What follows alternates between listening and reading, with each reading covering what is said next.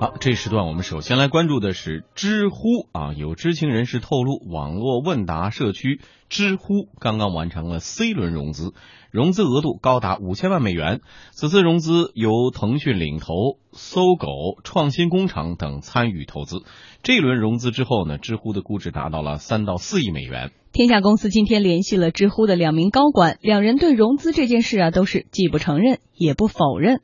但是融资这个事情是这样的，就是我们这边其实也没有收到那个确切的消息，也不知道是怎么大家都在传。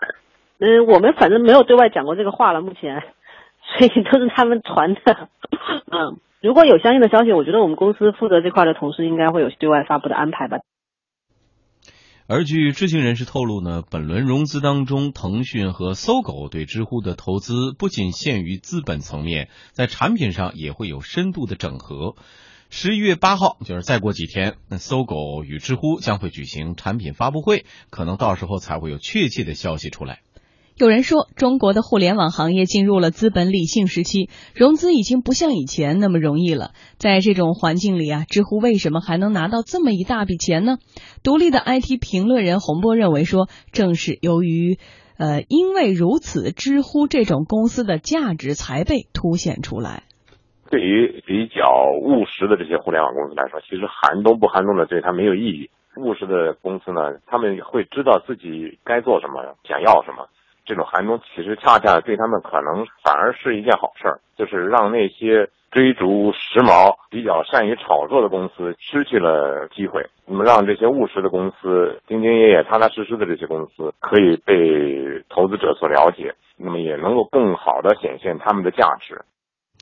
有分析认为呢，目前互联网上有关出行、旅游、吃喝这种高频需求已经被一一收编，剩下的高频需求不多了。其中之一是内容。那么巨头的强项是渠道，缺的是内容，而知乎就是一个独一无二的内容生产方。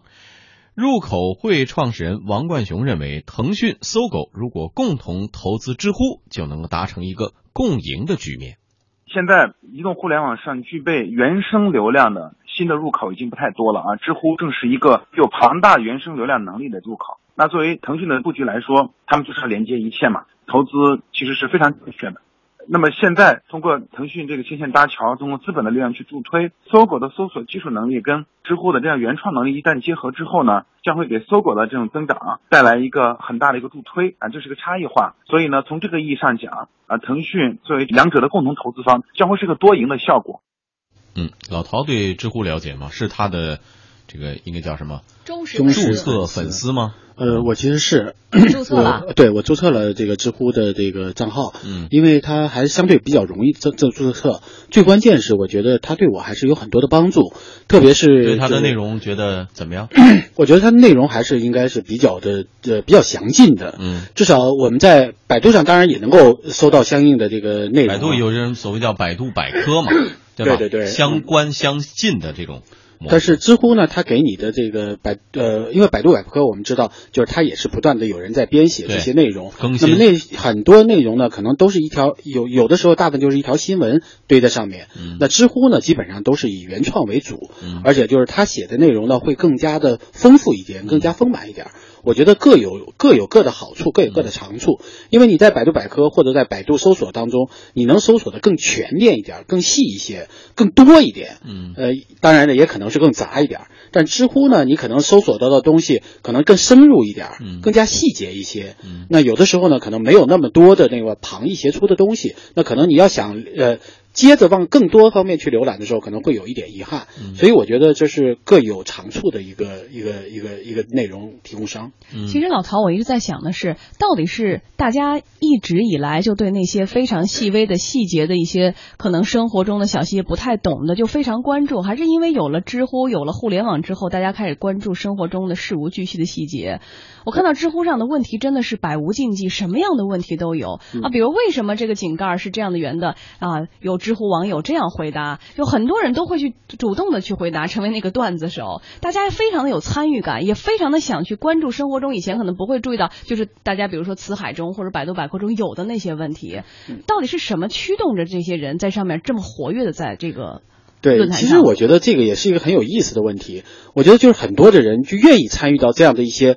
其实它是一个没有啊问答嗯当中，其实没有什么收入，或者也没有什么说谁非要让你这么做。对但是有的时候这种回答，一方面会让你显示出自己的智慧，就特别 迸发。你写的一个段子被大家流传，这种荣誉感和这种带来的这种喜悦和这种虚荣，确实非常强烈的。呃，最再一个，我就说，有了这样的全民参与的这样的一个内容提供，就使得每一个内容都变得更加的丰满。有的时候，因为你看标准，我们以前就习惯于标准答案，答案对就比如说辞海上的是标准答案，那么这个标准圆井盖为什么是圆的？但是当你就很多人在解释这件事情，他可能这个这个圆本身已经不重要了，重要的是这个问题所带来的智慧。智力上的撞击，那这样一来，其实很多人就会觉得，我看到这个东西，可能我已经知道井盖为什么是圆的了，但是我看到回答之后，可能产生的这种联想，或者对我的这种呃这种这种刺激，可能就完全是不一样的。火花的一种对对的，碰撞，我觉得就是我们说脑力激荡。其实有时候看知乎的时候，你的脑力激荡的这种活跃程度会更加强烈。对很多的人愿意去分享，很多人愿意去探究。嗯，对，因为知识其实它是分不同层面、不同层次的。在这种角度上来看，我们刚才说，如果说腾讯这次是真的投资呃投资了知乎的话，那么接下来类似的这个网站，比如说果壳果壳网，嗯是吧？这种网站是不是也会被其他的这种网络巨头所啊觊觎啊，会收购、会投资？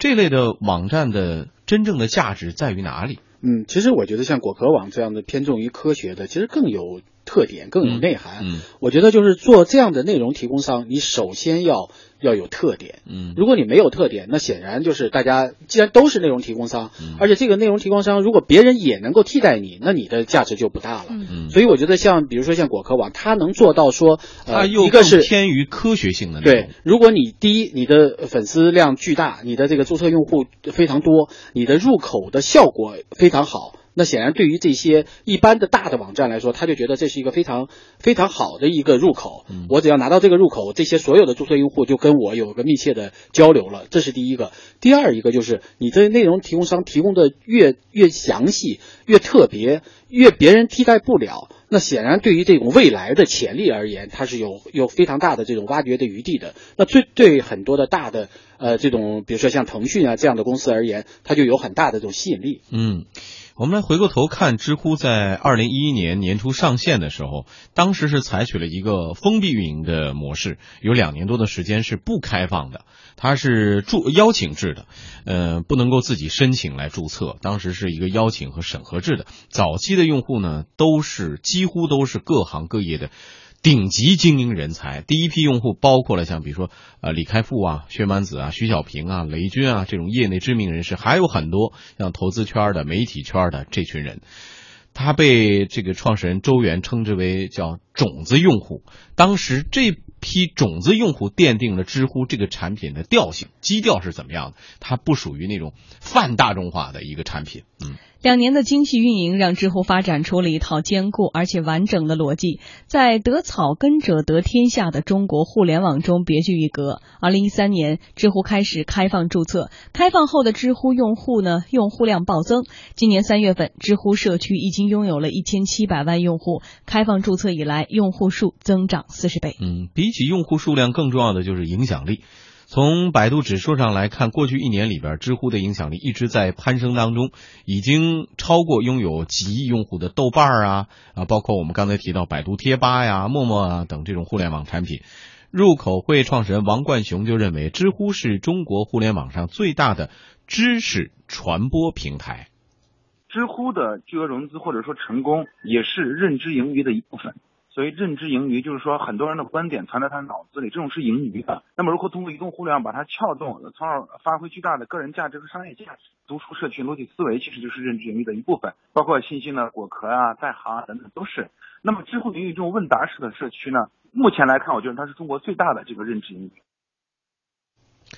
啊，当然了，作为一家公司，一个绕不过去的问题就是如何来盈利。事实上呢，知乎上也有不断有粉丝朋友在问，说知乎到底是怎么来赚钱的？知乎的 CEO 周源就说自己原来对这个问题也想得很少，大概从去年开始逐步的进行思考，目前也就是在知乎日报这样的一个产品上做一点广告。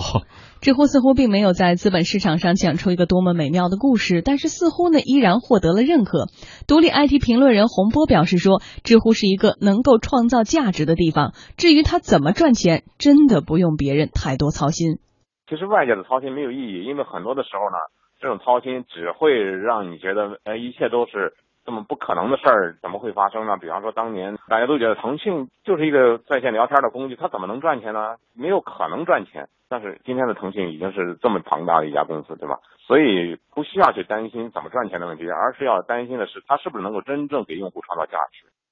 哎，这个说到了，就是说真正为用户创造价值。老陶也是注册会员，王山是吗？我虽然不是注册会员，但是我经常会看到我的朋友圈里有朋友去分享他成为一个注册会员之后，他进行了回答之后，有人去认可他的回答，或者是回答他的问题，他那种成就，甚至是很多人我都觉得说已经是非常成功的企业家了，到一定的年龄，有着很高的社会的圈层或者是知识背景，为什么会在乎这个呢？他说他成为一个段子手的快乐哈，那种认同感，嗯，就是像互联网经济一样，每个人都有十五个粉丝，这就证明了一点。还有一点就是说怎么赚钱。知乎社区有一千七百万用户啊！我们做创业节目看到，只要有十万用户都能去拿种子了，这是多么海量的一个用户，而且是有粘性的。他们有自生能力，去原创了我们说的所谓的内容为王这些有价值的东西。嗯，所以这些年我们看到，知乎也开始出版一些书，嗯啊，把这些呃非常有价值的。其实是 UGC 嘛，用户提供的内容做成了书，但是仍然阻挡不了大家会问他这个商业模式到底如何来运行。离开了投资之后，他能不能有盈利的能力？老陶存在过这种疑问吗？嗯，其实我觉得就是当他的这个用户注册量已经达到这样一个高度的时候，其实他的这个盈利能力就已经体现了。对，无论他是广告的还是流量的。还是就是资本市场上关注度，资本市场上能够变现的能力，我觉得都已经有有有这个潜在的实力。其实他就已经不是应该特别关心，就是我现在能不能赚钱，而是说我如何把我的内容做得更加提高一步，嗯，或者说我有没有可能跟更多的像入口呃跟这些大的互联网把它当做我我我我把它我自己当做一个入口，跟这些大的互联网公司合作。嗯，所以我觉得这个应该是不是成问题的。就像今天我们传这样一个消息的时候。大家就明白说哦，不管是腾讯或者搜狗能跟知乎合作，大家会觉得这是一个顺理成章的，并不会觉得哦，这知乎总算把自己变现了，不会这样的去想。所以这就是他的这个力量之所在，也就是说他的权威、他的专业、他的高端以及他的这个呃流量的巨大，就使得他这个赚钱能力已经非常强了。嗯，好，期待他和过几天和这个搜狗的合作能带来更多。对用户来说有惊喜哈，呃，半年广告之后，将为听众朋友带来的是同仇敌忾。腾讯、百度、阿里共同呼吁建立网络安全协同机制，是黑客逼的 BAT 几大巨头要联手反击吗？欢迎大家继续收听广告之后马上回来。